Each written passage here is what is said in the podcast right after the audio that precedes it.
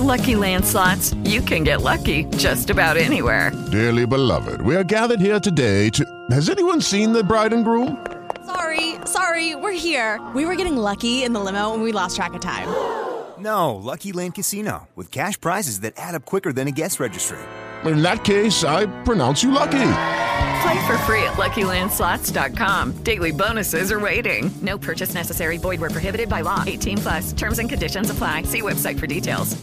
Hello, it is Ryan, and we could all use an extra bright spot in our day, couldn't we? Just to make up for things like sitting in traffic, doing the dishes, counting your steps, you know, all the mundane stuff. That is why I'm such a big fan of Chumba Casino. Chumba Casino has all your favorite social casino style games that you can play for free anytime, anywhere with daily bonuses. That should brighten your day a little. Actually, a lot. So sign up now at chumbacasino.com. That's chumbacasino.com. No purchase necessary. VGW Group. Void were prohibited by law. See terms and conditions. 18 plus. Por la señal de la Santa Cruz de nuestros enemigos, líbranos Señor Dios nuestro, en el nombre del Padre, del Hijo y del Espíritu Santo. Amén. Señor mío y Dios mío, creo firmemente que estás aquí, que me ves, que me oyes. Te adoro con profunda reverencia. Te pido perdón de mis pecados y gracia para hacer con fruto este rato de oración.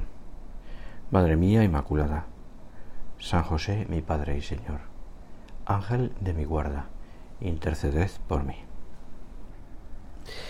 Nos hemos dispuesto esta mañana para hacer nuestro rato de oración. Esta mañana de domingo, concretamente del domingo 19 del tiempo ordinario. Y hoy mmm, todas las lecturas de la palabra de hoy, de la misa, merece la pena meditarlas despacito, porque tienen mucho contenido. Toda, toda la palabra de Dios, evidentemente, evidentemente tiene contenido. Pero hoy me fijaba que, al menos personalmente a mí, me sugería muchas cosas. Me voy a centrar concretamente en el Evangelio. Te animo a que tú, por personalmente, eh, pues cojas toda la palabra, toda la liturgia de la palabra y la medites un poco más despacio si quieres. Por eso te decía, me voy a centrar, me voy a centrar en el Evangelio, que narra eh, concretamente eh, el momento en el que el Señor, después de haber tenido un encuentro con una muchedumbre grande, se queda a rezar y los apóstoles cogen el barco y se van en el mar de Galilea. Dice así concretamente, te leo. Después de que la gente se hubo saciado, Jesús apremió a sus discípulos a que subieran a la barca y se adelantaran a la otra orilla, mientras él despedía a la gente. Después de despedir a la gente, subió al monte a solas para orar. Es bonito ver cómo el Señor también tenía ese tiempo de oración. Eh, porque le hacía falta. Lo digo porque a veces podemos pensar nosotros que no teníamos tiempo para rezar o que no nos hace tanta falta. Y a Cristo, el Hijo de Dios, le hace falta rezar y con frecuencia dice subía al monte o se retiraba a un lugar alejado, más solitario para rezar. Llegada la noche, estaba allí solo. Mientras tanto, la barca iba ya muy lejos de tierra, sacudida por las olas, porque el viento era contrario. A la cuarta vela de la noche, se les acercó Jesús andando sobre el mar. Los discípulos, viéndole andar sobre el agua, se asustaron y gritaron de miedo, diciendo que era un fantasma. Jesús no les deja solo y se va. Y para llegar allí utiliza un milagro.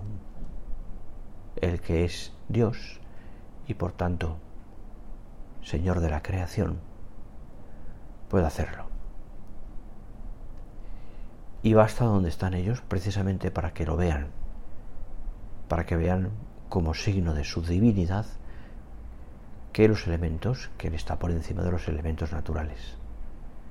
por eso cura enfermos, por eso resucita a un muerto, por eso multiplica los panes, por eso anda sobre las aguas. Claro, los apóstoles eh, se llenan de terror porque no pueden imaginar esa escena que están viendo. No, no, les entra en la cabeza. ¿eh? Desafía las leyes de la naturaleza. Desafía eh, las leyes de la creación. Pero es que estamos hablando del mismo creador.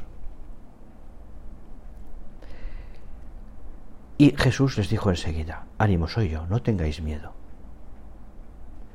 Pedro le contestó, Señor, si eres tú, mándame ir a ti sobre el agua. Esa es la, la, el impulso de Pedro, que quiere, mm, que quiere tanto al Señor que, que le pone una prueba. Si eres tú, que yo también vaya hacia ti andando. Y Jesús, para manifestarle lo, que le ha pedido, dice, ven. Pedro bajó de la barca y echó a andar. Hay que tener valentía. ¿eh? Sí, te ha dicho ven, pero es que hay que andar sobre el agua. Hay que sacar un pie y después otro. Y ver qué te sostienes. Y ver qué, que, que no te hundes.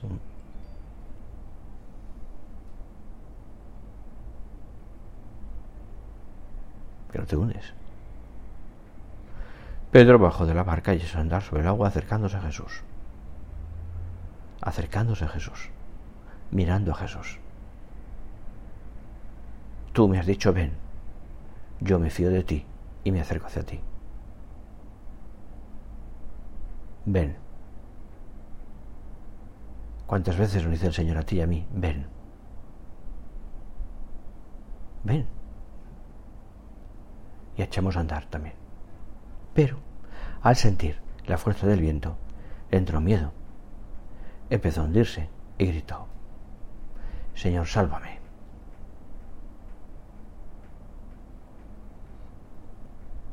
Normal, normal. Siente miedo. Cuando se da cuenta de que él está siendo, eh, que está actuando por encima de las leyes de la naturaleza. Es como si estuviera volando, vamos, es algo, algo que el hombre no puede hacer. Porque el peso le hunde. no puede hacer, porque el agua no sostiene un peso así, se hunde. Señor, sálvame. Enseguida Jesús extendió la mano y lo agarró y le dijo,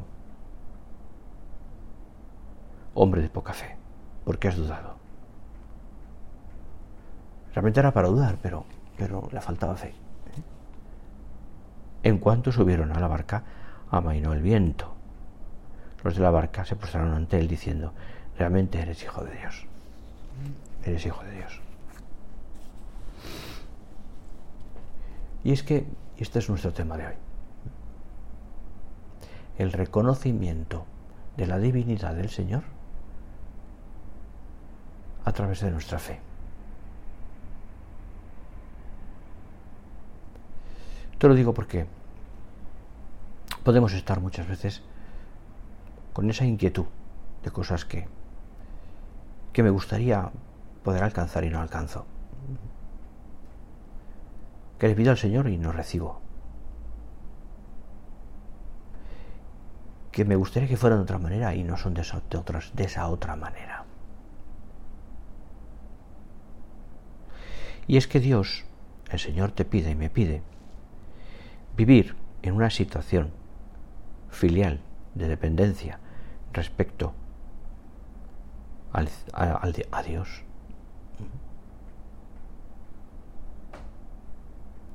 Esto eh, significa que el gran medio que tenemos para conseguir aquello que necesitamos es decir al Señor esto de Pedro. Señor, mándame ir a ti. Señor, te ruego por esto.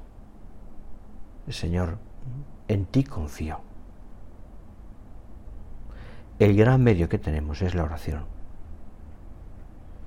Porque con la oración ponemos la omnipotencia de Dios a nuestro lado, a nuestro favor. Casi se podría decir a nuestro servicio. De alguna manera estamos ¿eh? ejerciendo ese poder de Dios a través de nuestra oración.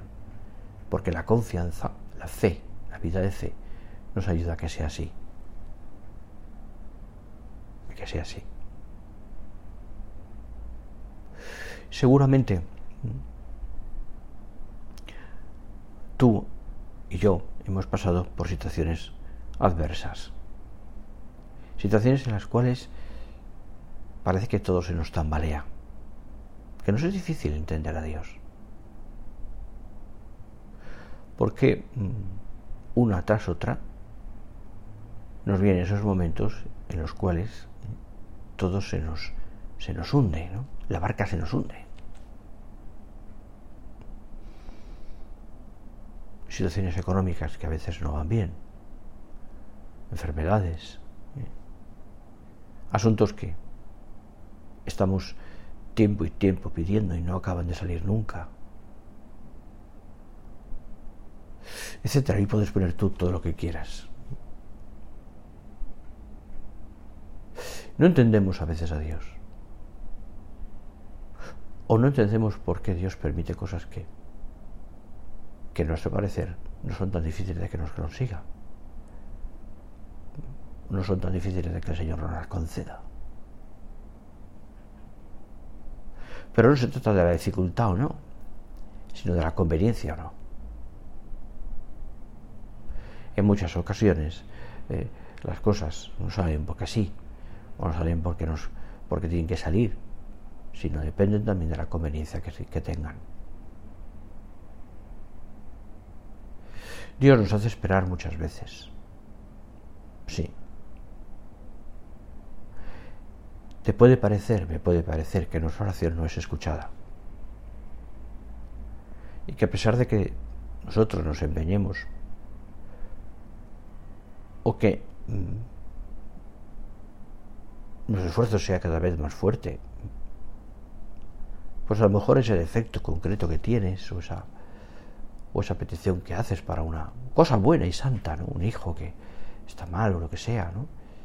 no acaba de salir nunca. Señor, ¿por qué? ¿Qué más puedo hacer? ¿Qué más tengo que hacer?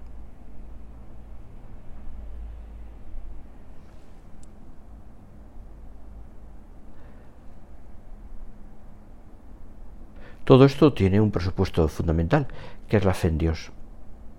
La fe en que hay cosas que no se ven. Y además que estas cosas son también muy importantes. Quizás nos puede pasar también que tengamos como cierta envidia. Pues cuando hablamos de los apóstoles, me refiero a esa envidia, de los discípulos,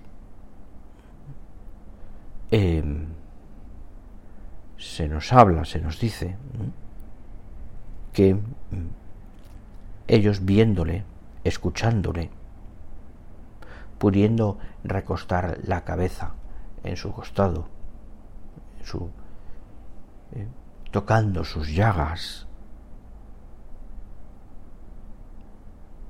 es decir, estando tan cerca de él, dándole un abrazo, pues creían, ¿no? Estaban tocando las cosas, veían a Dios que hacía un milagro, veían al, al Lazo resucitado o aquel hombre que había recobrado la vista o lo que sea. Estas palabras, a esas palabras de los apóstoles, nos podrán responder por la percepción sensible. No es ni puede ser lo decisivo, cuando se trata esto de acceder a Jesús. Te lo digo por qué. Porque nos puede parecer que estamos lejos de Dios. No le veo, no le toco, no le oigo. Y sin embargo está. Está.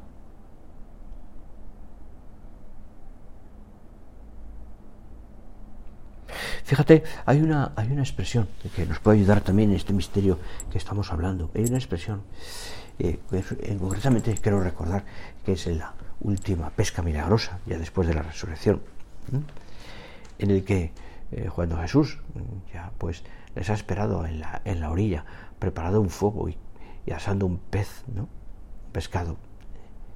Dice Juan lo siguiente, ninguno de los, de los discípulos se atrevía a preguntarle quién eres tú, sabiendo que era el Señor.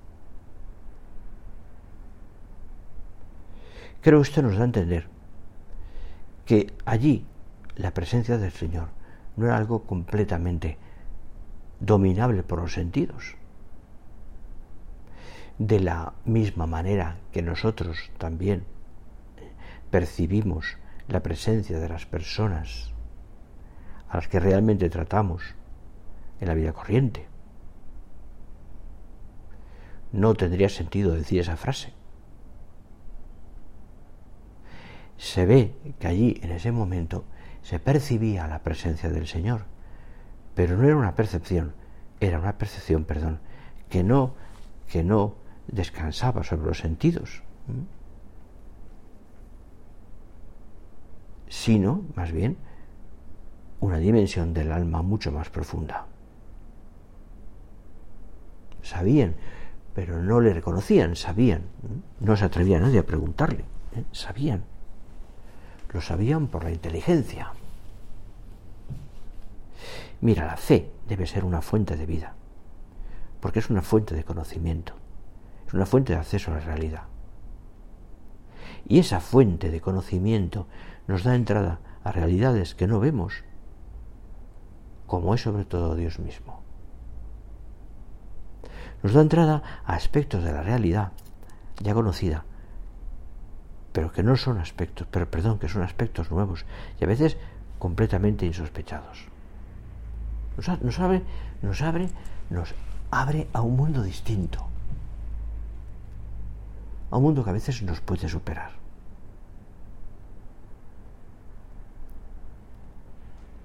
Y que se percibe en el fondo eh, cuando uno tiene fe. Cuando uno tiene fe. Y creo que esto es importante. Yo me pregunto muchas veces, pues eh, por las situaciones concretas por las que pasamos cada uno de nosotros. ¿no? pienso en mi vida ¿no? y tú piensas en la tuya. que hay cosas que me cuesta entender. Y que están seguramente en la mente de Dios, aunque a mí me superen. ¿Por qué esta situación?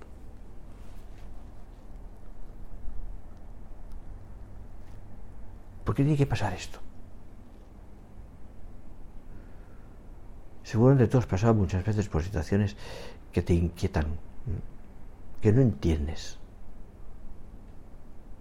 porque no las tocas, no las dominas, no las, no las, no son algo perceptible eh, por tus sentidos y por tanto, o sea, y por tanto em, te superan.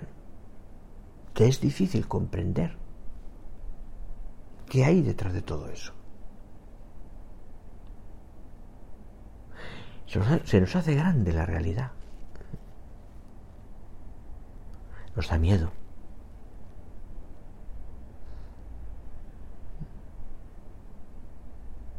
y perdemos pie.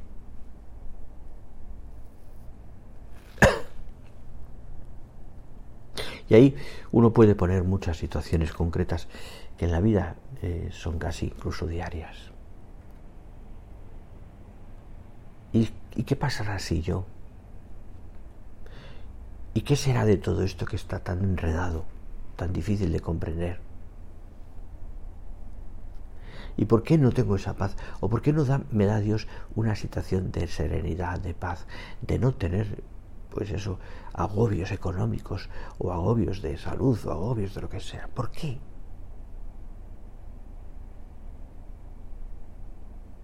¿Por qué no me das eso, Señor? E incluso a veces hay personas a las cuales eso le hace perder la fe.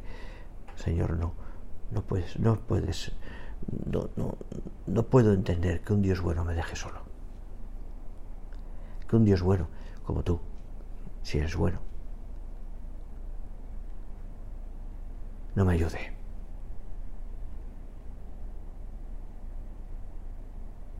No puedo entenderlo. Mira, concretamente, hay situaciones por las pasa que humanamente me superan, no superan. Estoy pensando quizás pues en situaciones pues familiares o, trabajo profesionales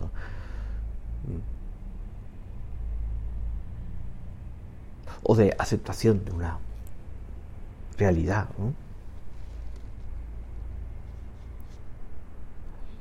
Que, que nos apoyan. Nos sentimos muchas veces rechazados, poco comprendidos. Nos sentimos pues que estamos al margen de muchas situaciones que, que deberíamos estar metidos. Muchas veces no, no nos sentimos queridos,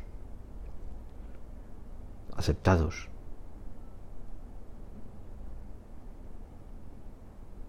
¿Por qué?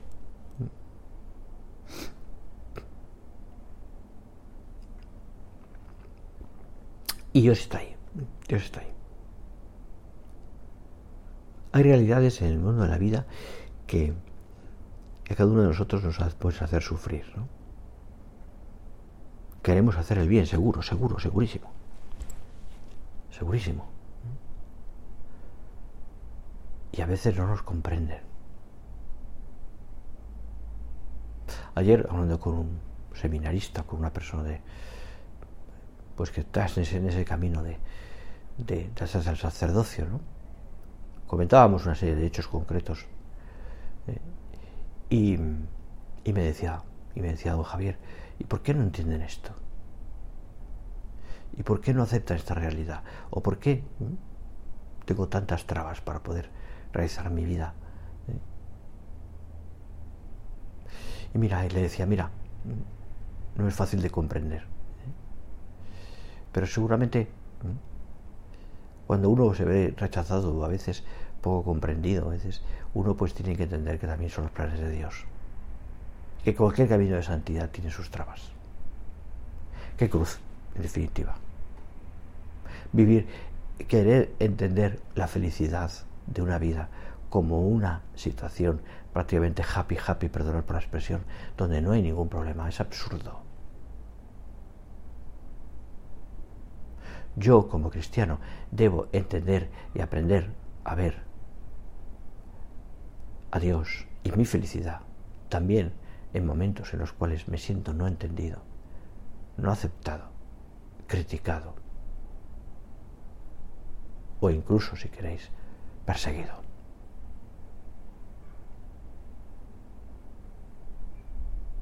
Perseguido. Estoy pensando, y me parece que muchos de vosotros también tenéis conocimiento de eso, y no lo digo como ningún tipo de victimismo, ni mucho menos, en la situación concreta en que ahora mismo esto, esta temporada, ¿no? pues, por razones diversas, el Opus Dei está pasando, ¿no? donde una da la impresión, por las noticias que van saliendo, de que uno no es comprendido o de que no hay mucha gente que no acaba de comprender la realidad sobrenatural que supone o que predica o que dice el Opus Dei, al que, gracias a Dios, desde hace muchos años también yo pertenezco, por vocación divina. ¿Por qué no entienden esta vocación? ¿Por qué te sientes muchas veces como rechazado? De esto hablaba con este seminarista también, ¿no? Y llegamos a la conclusión de que en el fondo cuando uno quiere servir a Dios y a la Iglesia por el camino que Dios le ha dado, tiene que tener paz. Traslado esto también a tu vida, trasládalo a tu vida. Cuando tú quieres amar al Señor por encima de todo y hacer las cosas con rectitud de intención, por amor al Señor, sin buscar tu gloria, sino la de Dios, tienes que tener paz. ¿Por qué? Porque tú estás amando la verdad. Porque tú estás diciendo las cosas que Dios que el Señor te da a entender. Y por tanto paz. Porque además Dios es el Dios de la paz. Es verdad que uno le, inquieta esto y, yo entiendo, ¿no? Que uno dice, ¿por qué? ¿Por qué no nos entienden? ¿Por qué no somos aceptados? ¿Por qué? Pero insisto, pásalo a tu vida. ¿Por qué? Fíjate, hay un texto en la carta a los hebreos larguísimo, no te voy a leer entero, donde de alguna manera será también una, una, una respuesta a esto. ¿no? Cuando San Pablo se, se, perdón, San Pablo, ¿eh? los hebreos, ¿eh? el autor de la carta a los hebreos, eh, va diciendo lo siguiente, te leo al principio y después te leo un poco del final. La fe es garantía de lo que se espera. La prueba de la realidad es que no se ven. Por ella fueron alabados nuestros mayores. Por la fe sabemos que el universo fue formado por la palabra de Dios, de manera que lo que se ve resultase de lo que no aparece. Por la fe, dice, Abel ofreció a Dios un sacrificio más excelente que Caín. Por ella fue declarado justo, con la aprobación que dio Dios a sus ofrendas, y por ella, aún muerto, hablaba todavía. Por la fe, Enoc fue trasladado, de modo que no vio la muerte, y se no se la halló, porque le trasladó Dios. Dice más adelante, por la fe, Abraham, al ser llamado por Dios, obedeció y salió para un lugar que había de recibir en herencia, y salió sin saber a dónde iba. Por la fe, peregrinó por la tierra prometida, como tierra extraña, habitando en tiendas, lo mismo que Isaac, etcétera, etcétera, etcétera. Y al final dice lo siguiente, unos fueron torturados, rehusando la liberación por conseguir una resurrección mejor. Otros soportaron burlas y azotes, y hasta cadenas y prisiones, apedreados, torturados, aserrados, muertos a espada, anduvieron errantes cubiertos de pieles de oveja y de cabras, faltos de todo, oprimidos y maltratados, hombres de los que no era digno el mundo, errantes por desiertos y montañas, por cavernas y antros de la tierra. Y todos ellos, aunque alabados por su fe, no consiguieron el objeto de sus promesas. Refiere al Antiguo Testamento. Dios tenía ya dispuesto algo mejor para nosotros, que de modo que no llegaran ellos y nosotros a la perfección. Por la fe, podríamos decir también nosotros, Pedro bajó de la barca y se puso a andar sobre las aguas, aunque era absolutamente ilógico. Por la fe, hombres de todo tipo afrontaron tareas que Dios le pidió, les pidió, aun cuando el mundo no les entendía, o cuando eran cosas imposibles. Por la fe, tú también, ¿eh? cada día, luchas por tu familia y luchas por hacer el bien, aunque a veces no sea reconocido. Por la fe entiendes también ¿eh? que tu vida es una vida de entrega. O una persona es una vida de entrega. Así.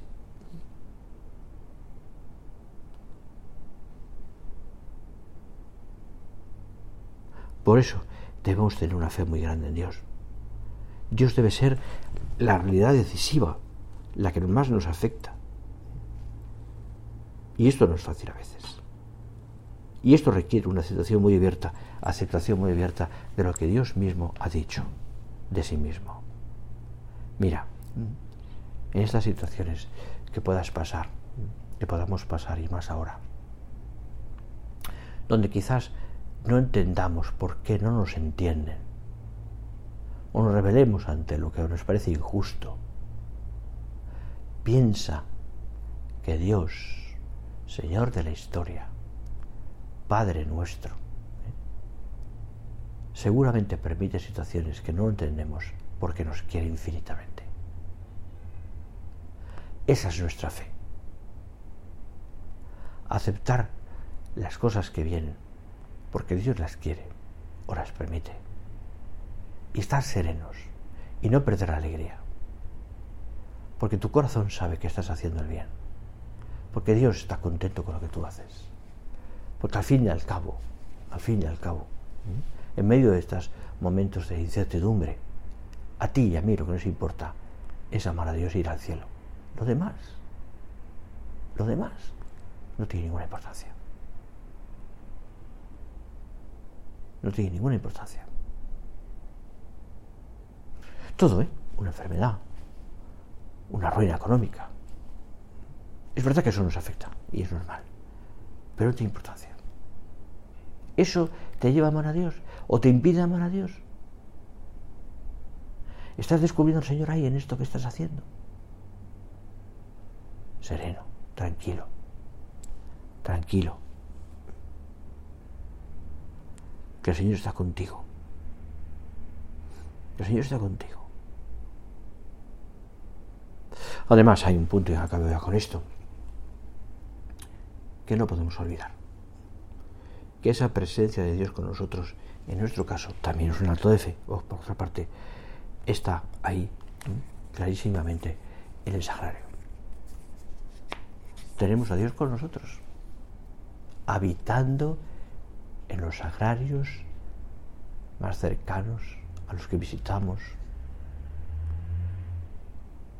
Yo sé, y digo con realidad, en un acto de fe, Señor, creo firmemente que estás aquí, ahí. ¿Qué me puede hacer dudar o perder la paz si ser que tú estás ahí? Saldré de la barca, andaré sobre las aguas, me fiaré de ti, estaré sereno, comprobaré tu poderío, tu omnipotencia, y me llenaré de paz y de alegría. Porque lo que me importa, Señor, es saber que yo te amo y sobre todo, y sobre todo, repito, y sobre todo, lo que me importa es saber que tú me amas. Vamos a terminar.